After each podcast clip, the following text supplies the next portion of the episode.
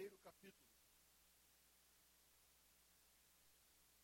E não farei uma leitura do capítulo todo agora, eu quero ler esse texto espaçadamente para analisarmos essa história que a maioria conhece muito bem, mas que traz muitos ensinos para nós.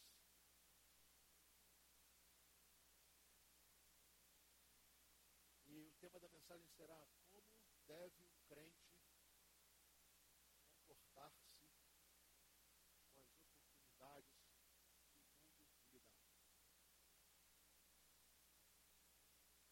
primeiro vai nos situar no momento histórico, em torno do ano 605 a.C. A, a deportação para a Babilônia se deu em três é, fases. Né? A primeira é essa que nós leremos, quando foi levado de Jerusalém, de Judá para a Babilônia. É, a elite de Israel estava nessa primeira leva. E Daniel foi. Na segunda leva, um pouco mais tarde, 597,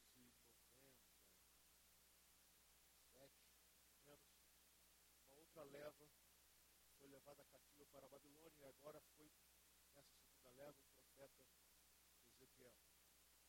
A última, no ano de 586 a.C., quando a cidade de Jerusalém foi completamente destruída, o templo derrubado, queimado, as muralhas tudo destruído, e só ficaram na terra arrasada pessoas enfermas,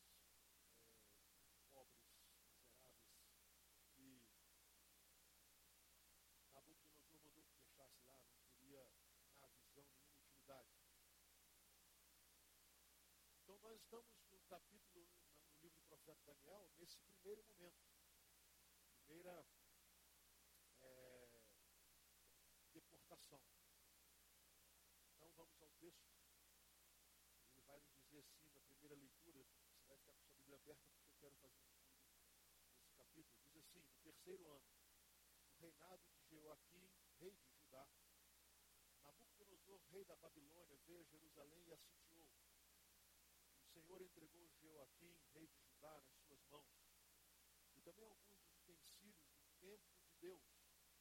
Levou os utensílios para o templo do seu Deus, na terra de Sinear, e os colocou na casa do tesouro do seu Deus. Por enquanto é aqui. Para você entender um pouquinho esse texto, abra sua Bíblia aí, por favor, no profeta Isaías, no capítulo 39. E você vai ver que aqui se cumpre uma profecia que já estava lá dita, registrada no livro do profeta Isaías, no capítulo 39, em outro tempo, quando Israel ainda não era subjugado pela Babilônia, embora a Babilônia já fosse o grande 39 vai dizer assim: naquela época, Merodach Baladã, filho de Baladã, rei da Babilônia, enviou a Ezequias cartas e um presente, porque soubera de sua doença de sua recuperação. Ezequias recebeu com alegria os enviados e mostrou-lhes o que havia em seus depósitos: a prata, o ouro, as especiarias, o óleo fino, todo o arsenal e tudo o que se encontrava em seus tesouros. Houve nada em seu palácio ou em todo o seu reino que Ezequias não lhes mostrasse. Então o profeta Isaías foi ao rei Ezequias e perguntou: O que aqueles homens disseram e de onde vieram?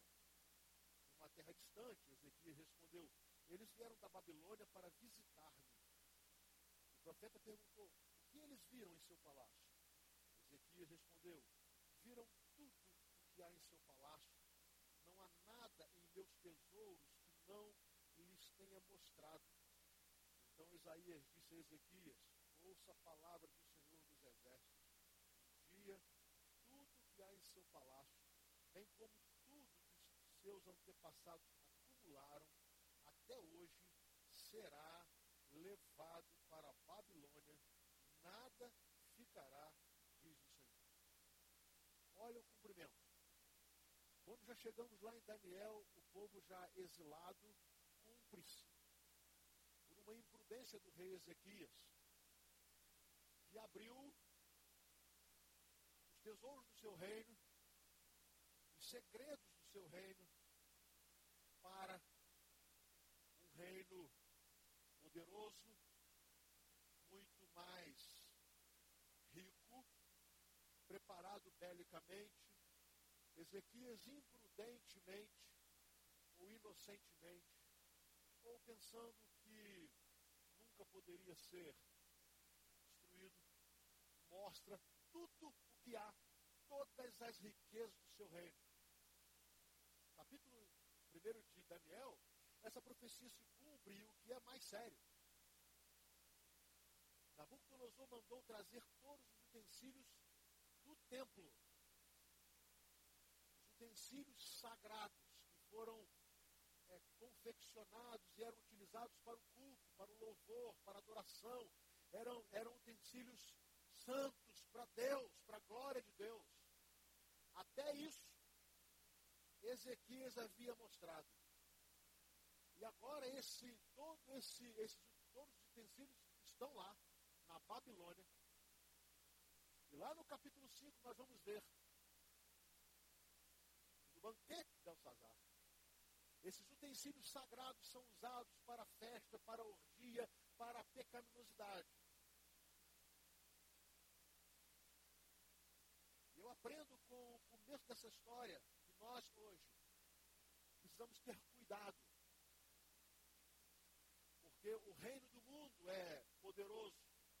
O reino do mundo é cruel muitas vezes se apresenta como amigo, mas não é. O reino do mundo tem a intenção de tirar-nos da presença de Deus e tirar tudo o que há de Deus em nós. Logo na primeira deportação, os objetos sagrados dedicados ao culto que eu poderia comparar esses objetos sagrados? Eu quero falar sobre os seus dons. Dons espirituais. Os talentos que Deus lhe conferiu. Lhes conferiu. E saber se você está tornando tudo isso objeto de profanação. E voltemos então ao versículo 3 agora. Depois, o rei ordenou a Aspenaz, o chefe dos oficiais da sua corte, que trouxesse alguns dos israelitas da família real e da nobreza, jovens sem defeito físico, de boa aparência, cultos, inteligentes, que dominassem os vários campos do conhecimento e fossem capacitados para servir no palácio do rei. E ele deveria ensinar-lhes a língua e a literatura babilônios. Na sua própria mesa, o rei designou-lhes uma porção diária de e eles receberiam um treinamento durante três anos, e depois disso passariam a servir o rei. Nabucodonosor quer escravizar um povo e o faz.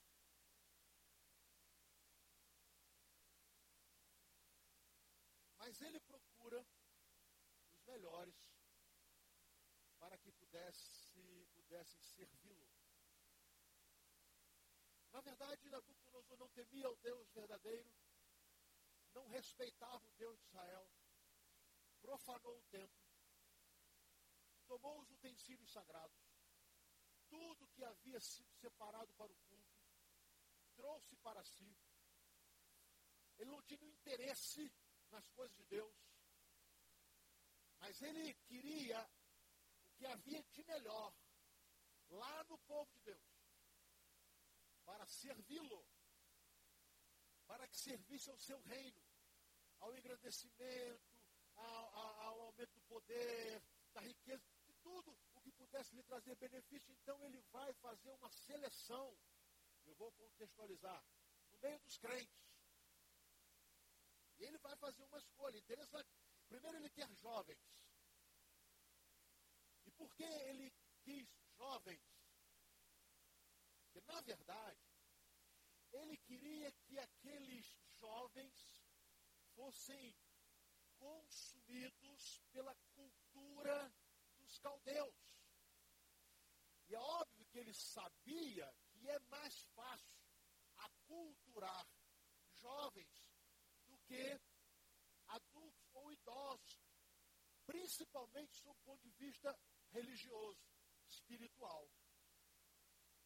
Ele sabia que além da energia dos jovens, sabia que eles eram mais suscetíveis, mais fáceis. E meus irmãos, eu olho esse texto e vejo hoje a realidade de, de muitos jovens, que quando lhes aparece uma grande oportunidade na vida para que cresçam, eles são engolidos pela cultura do mundo, engolidos pelos costumes, pelos hábitos, pelos oferecimentos do mundo. Essa estratégia de Satanás não é nova. Ela não é nova. Imaginem bem, esses jovens são tirados de suas casas, todos eles muito bem criados, muito bem formados, são tirados do conforto da sua própria terra, são levados, hipoteticamente, né, seriam escravos, e agora lhes aparece uma tremenda oportunidade. Eles vão estar na elite, lá palácio de Nabucodonosor. Outro detalhe dessa escolha, eles não podiam ter defeito físico. A cultura da aparência, nem defeito físico, e tinham que ser, ter boa aparência. Isso parece estranho a você? Pensemos hoje na dificuldade de pessoas com deficiência física. Até mesmo conseguir um emprego. Pensemos nas entrevistas de emprego.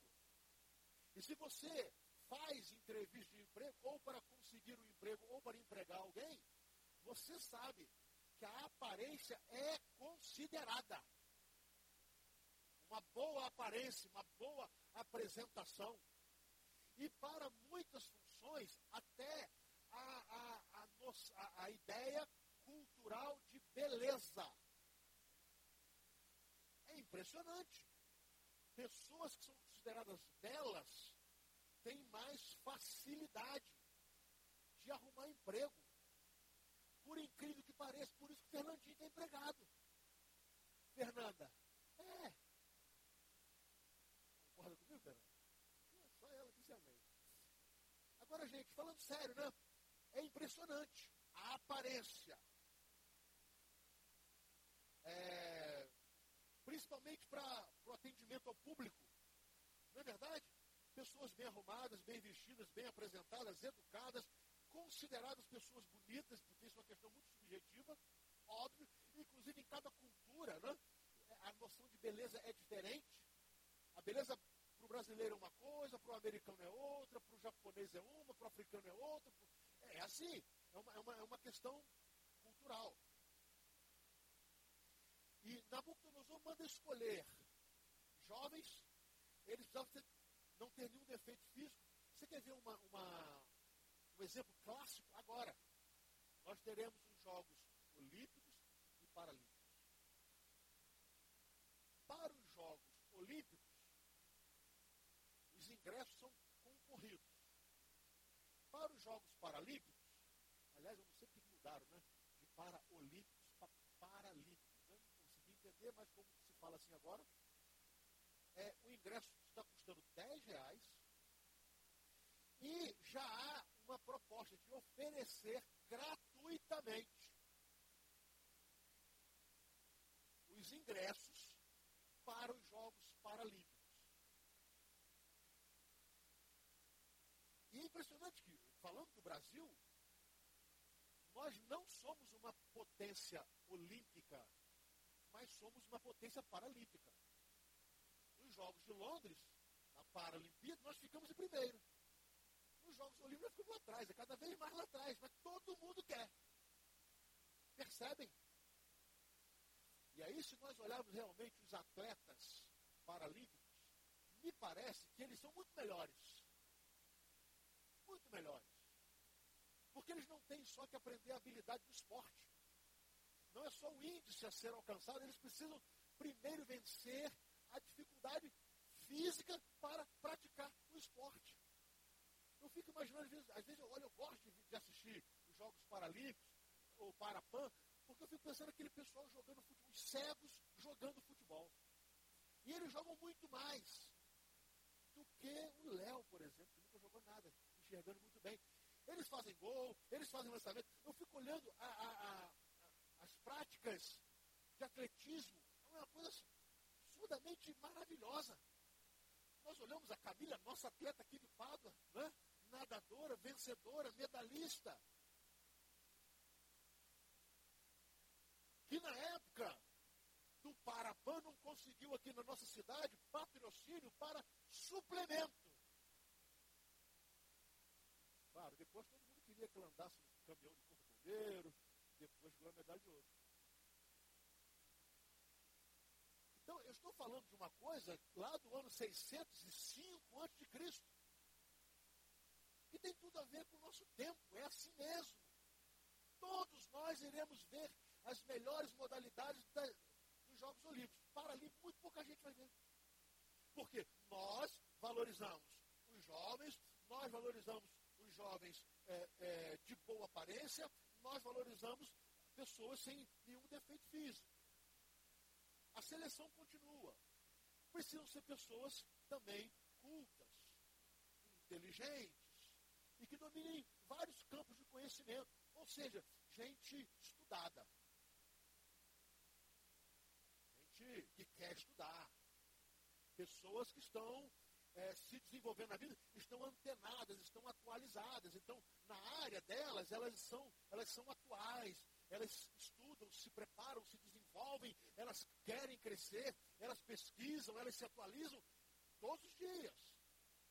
E Nabucodonosor já fazia esta seleção que é feita hoje também. Gente capacitada para morar no palácio, ou seja, o rei não iria passar vergonha com aqueles jovens. Deveriam aprender a língua, caldeus, claro, né? você tinha que falar o idioma. Se você vai para um lugar você não fala o idioma, não adianta. Você pode sobreviver, mas nunca vai crescer. Então tinha que gente com capacidade para aprender e para falar o idioma caldeu fluentemente.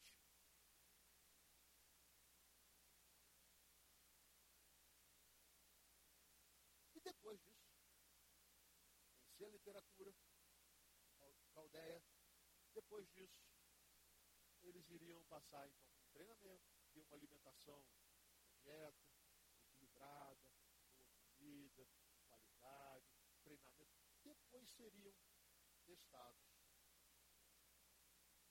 Você há de concordar comigo que a oportunidade que todos nós gostaríamos de ter. Trazendo para o nosso contexto, é uma oportunidade que os ricos têm e os pobres não no nosso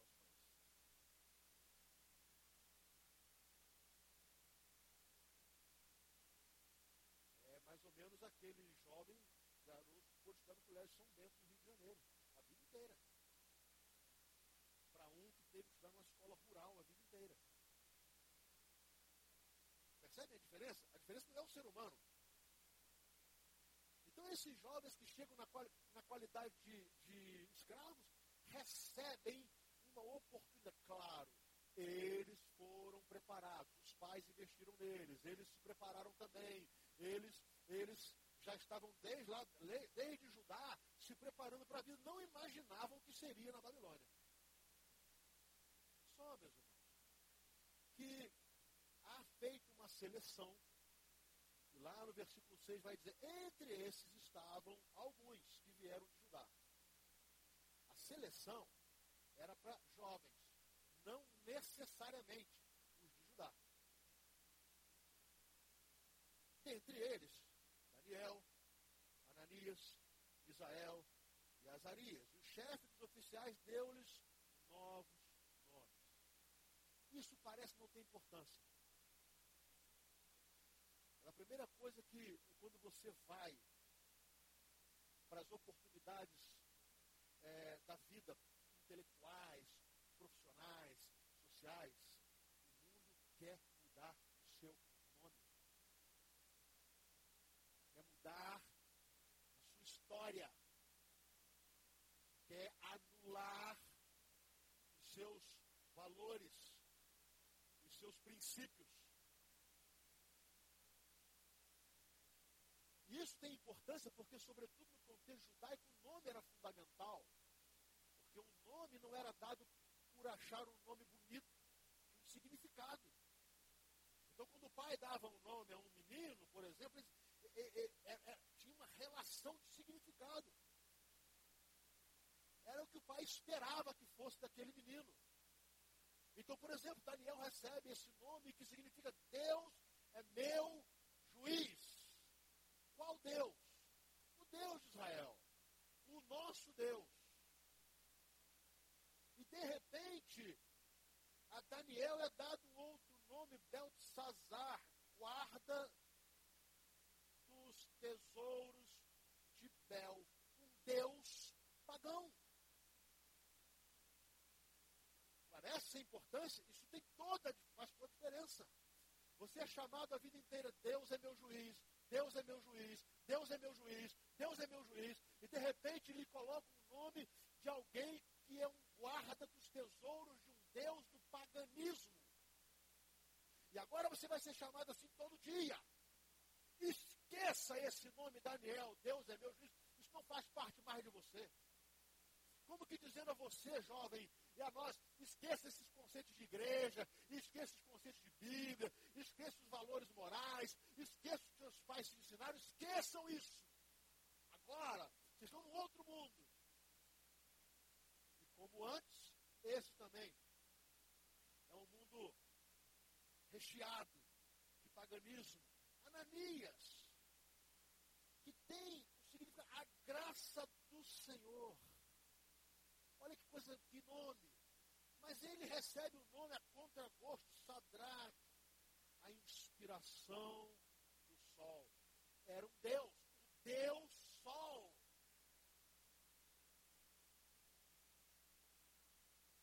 Israel, aquele que é Deus forte, ele recebe Mesaque, a divindade de Saque.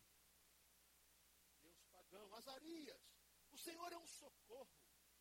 E eles recebem agora Abednego, o servo do fogo brilhante. Paganismo. Isso é para nós entendermos como é que as oportunidades. O mundo nos chama, mas ele cobra. Ele quer, quer incutir em nossa mente uma outra ótica, uma outra cosmovisão, uma outra maneira de ver a vida e uma outra maneira de ser.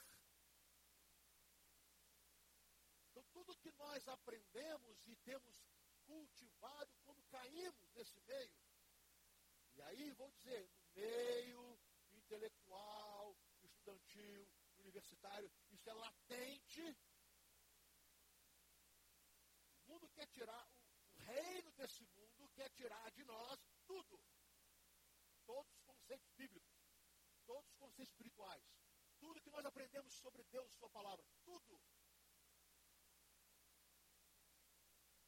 E nos oferece também uma comida boa, bebida à vontade, festa só para encher a cara, e droga, e isso, e tudo.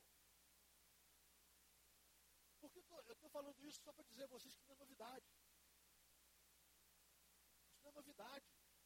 Isso pelo menos já, já acontecia no ano 605 antes de Cristo. Essa história era mesmo o diabo usando as mesmas estratégias para tirar o, o povo de Deus do próprio Deus, tirar os crentes do caminho do Senhor, tirar os jovens do caminho do Senhor. Estratégia de Satanás.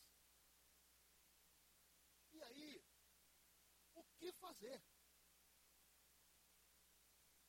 Fora da terra, fora da sua casa, fora da sua cidade, fora da sua igreja, não tem ninguém para te ver, não tem ninguém para te aconselhar, não tem nada. Depois, oportunidades aparecendo. Você é uma pessoa capacitada e se dispõe a se capacitar mais, então as oportunidades aparecem.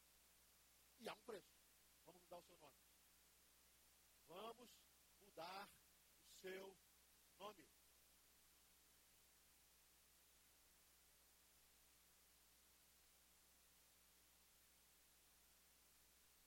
O que fazer? A oportunidade de crescer e de vencer na vida e deixar-se mudar pelo mundo, pelos padrões, pelos valores do mundo. Muda tudo, esquece, apaga tudo. O que fazer?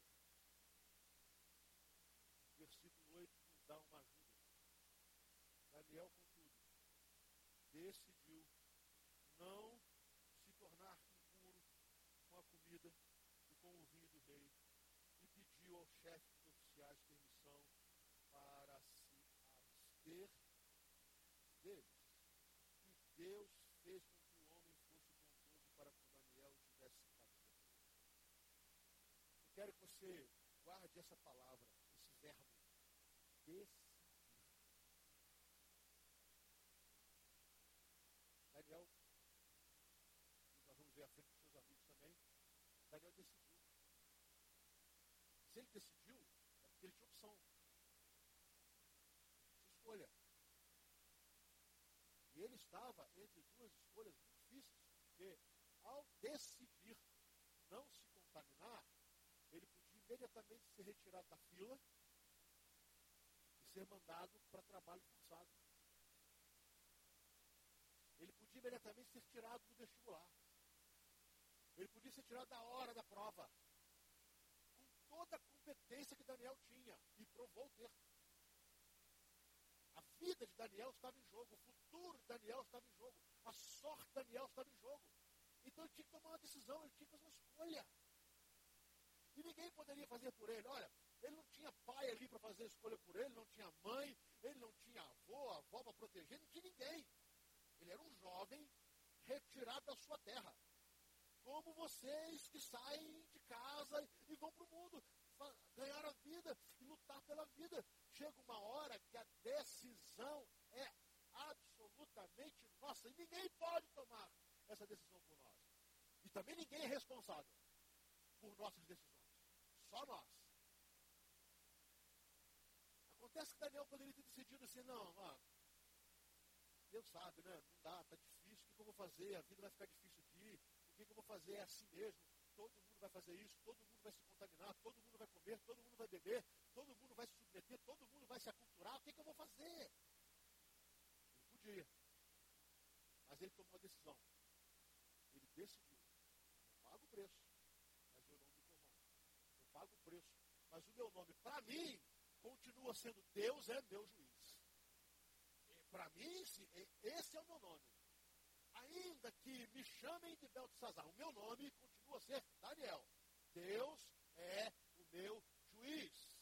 É Ele quem vai me julgar, e não os homens. Claro que houve uma, um questionamento, né? O Aspenaz falou assim, mas eu tenho medo do rei. O rei mandou fazer isso. Se eu não fizer, na hora da prova, vocês vão chegar lá é, desnutridos, fracos, sem, sem os hábitos aqui da, da Babilônia, quem vai pagar sou eu. Daniel dá um passo de fé. Ele desafia. Ele desafia. E ele diz de uma maneira categórica a partir do versículo 10. Apesar disso, as penais diz Daniel, tenho medo do rei, o meu senhor, que determinou comida e bebida, e se ele os achar menos saudáveis que os outros jovens da mesma idade, rei poderia pedir a minha cabeça por causa de vocês. Daniel disse. Daniel disse. Ao homem o chefe dos oficiais tinha encarregado de cuidar dele, de Ananias, Isael e Azarias. Daniel disse. Peço-lhe que faça uma experiência com os seus servos durante dez dias.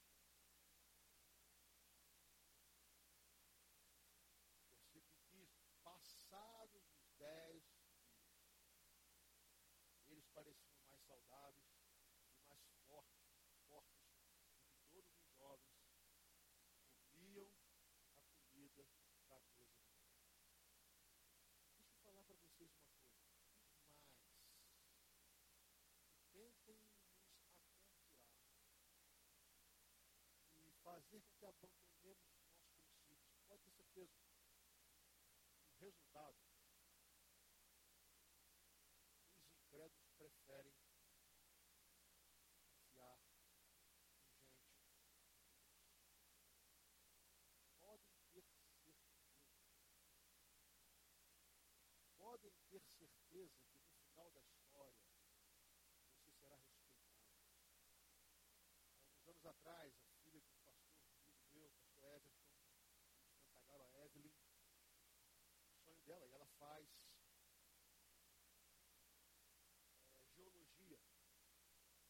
fez a prova e passou para a UF. E os dois primeiros anos foram terríveis, porque ela foi massacrada.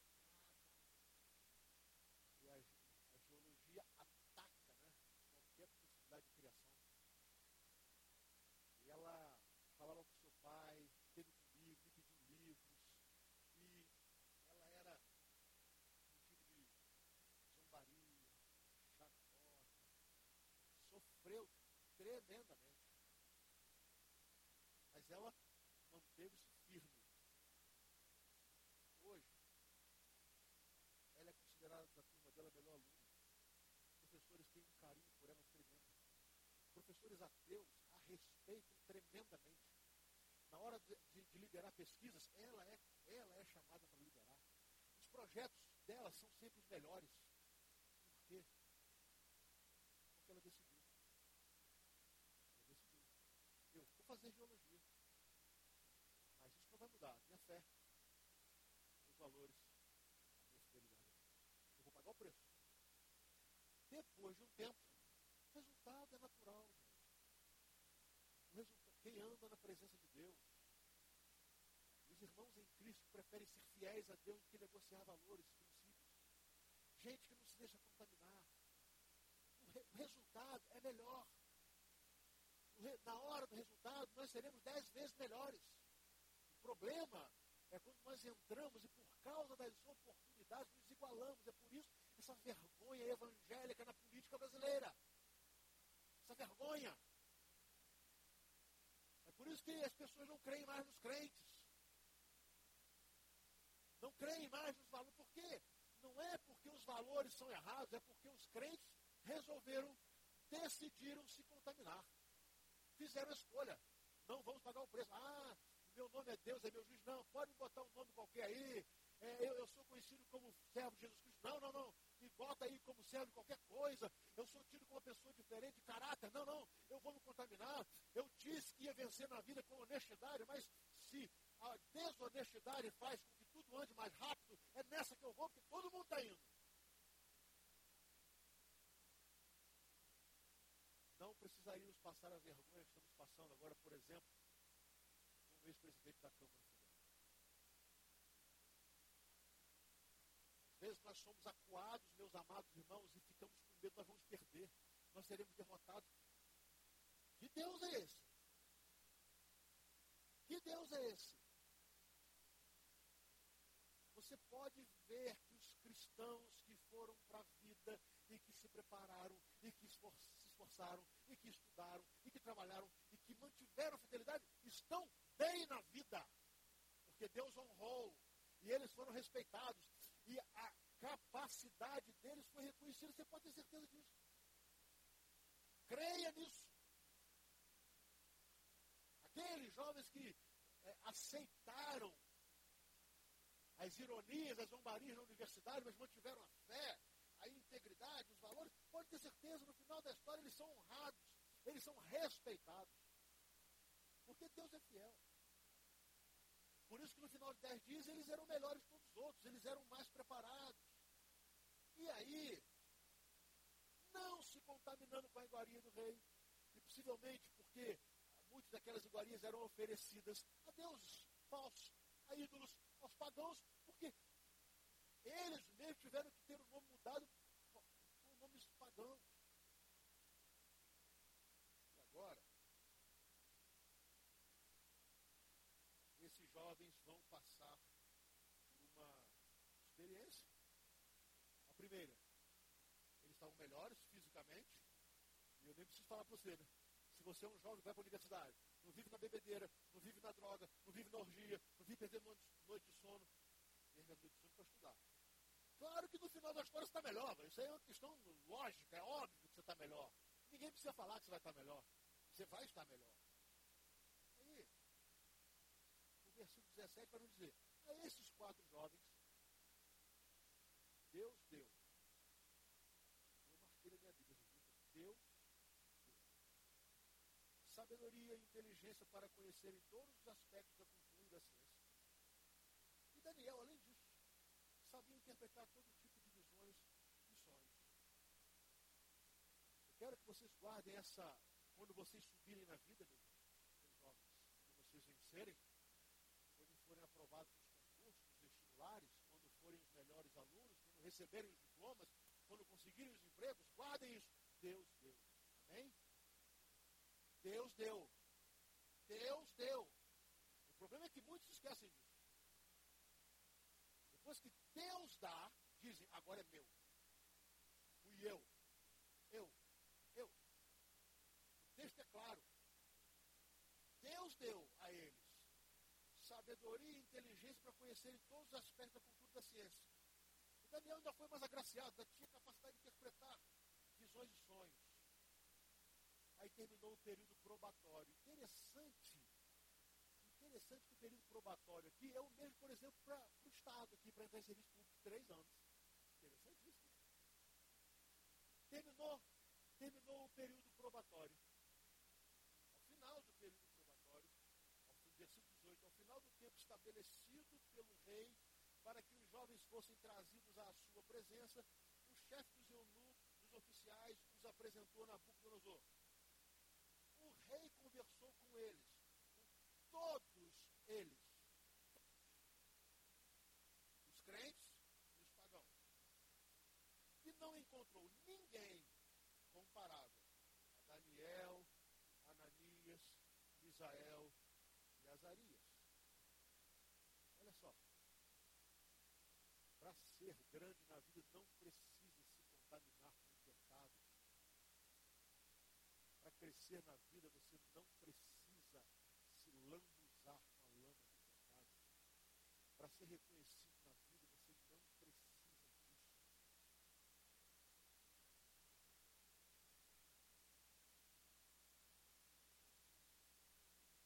Ninguém é igual a eles, de modo que eles passaram a servir o rei. Versículo 20. O rei lhes fez perguntas. E parece que a prova era oral, ainda tinha isso aí, Cássio, prova oral.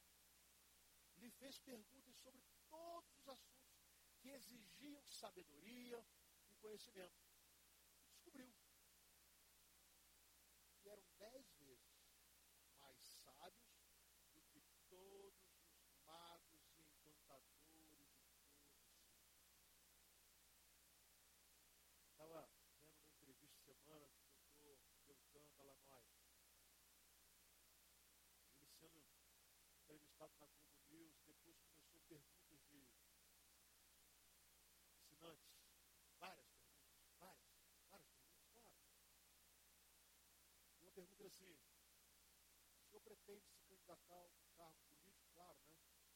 O cara está trabalhando, está fazendo, porque depois lá na frente ele se dá bem. Ele falou assim, olha, na verdade nós estamos trabalhando tanto, nós não temos tempo para pensar em nada. Mas tem uma coisa, eu pretendo ser um pastor.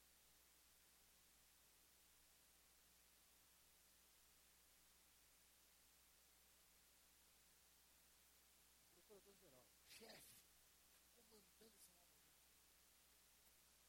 Tentando desmembrar essa, essa teia de podridão.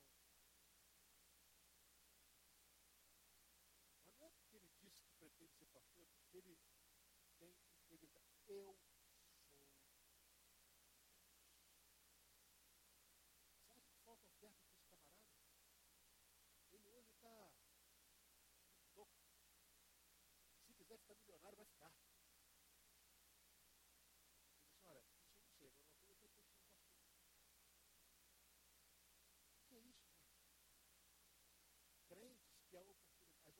aparece, e eles vão com esforço, aproveitam, crescem, mas não se esquecem.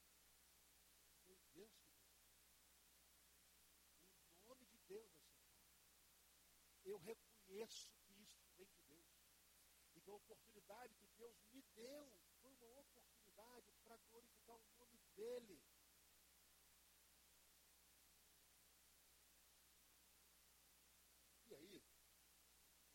Eles eram todos mais sábios, eles foram colocados no palácio. Daniel ainda permaneceu ali até o primeiro ano do rei Ciro. Sabe o que significa isso? Deus ainda deu a Daniel a honra de ver o final do cativeiro babilônico. Que coisa extraordinária. Deus deu a honra ainda a Deus, a, a Daniel, de ver quando Ciro, rei persa, assume e ele começa a dizer assim: Eu agora permitirei que os judeus voltem para sua terra e reconstruam o templo, e reconstruam os muros da cidade de Jerusalém, e voltem a habitar em sua terra. Meus amados, eu quero terminar dizendo que nós, como crentes do Senhor Jesus, às vezes achamos que entramos nesse mundo é, perdendo. Podem ter certeza exatamente o contrário. Nós entramos nesse mundão Deus ao, ao nosso lado. Amém? Nós entramos com Deus ao nosso lado. Se Deus é por nós, quem será contra nós? Nós entramos nas provas com Deus ao nosso lado. Nós entramos nos concursos públicos com Deus ao nosso lado. Nós entramos no emprego com Deus ao nosso lado. Nós disputamos promoções com Deus ao nosso lado. Deus está ao lado daqueles que lhe são fiéis. Então nós não temos que temer. Porque até aquilo que pode aparentar derrota, e você há de concordar comigo, de ser tirado da sua casa, da mordomia da casa de um lar rico judeu, e ser levado como escravo à Babilônia, isso inspirava uma tremenda derrota. Até quando parecia ser derrota, Deus honrou os jovens e seus filhos fiéis. E eu concluo com algo muito simples. É assim que um crente deve se comportar com as oportunidades que o mundo nos dá. É assim. Paga o preço. Sim. A recompensa é infinitamente. Há um preço. Zombaria, ironia, às vezes amigos que viram a cara. Sim. Mas no final, Deus que nos dá a capacidade, Ele nos honra. Meus irmãos, creiam, os jovens creiam nisso, Deus honra. Nunca deixa de honrar os seus filhos fiéis. Nunca. Ele vai honrar. Ele vai te dar capacidade. Ele vai abrir portas. Cada porta que o diabo fechar, ele abre outra. Deus faz isso, mas nós não podemos comprometer os nossos valores. Tem que ficar bem com todo mundo, né? Ai, meu professor disse que não existe, eu tenho que ficar mexido com ele também. Tal, que a Bíblia é uma é mentira, eu tenho que ficar também mais ou menos com ele. Olha, não precisa disso. E quem está do seu lado é o Senhor, Deus de toda a terra. E ninguém pode deter aquilo que Deus resolveu. Amém? Deus nos abençoe. Vamos colocar em pé e vamos adorar a Deus. Eu queria muito pregar nesse texto para dizer a você que um texto conta uma história de 600 anos antes de Cristo. Poderia ser escrito no ano de 2016 com a maior atualidade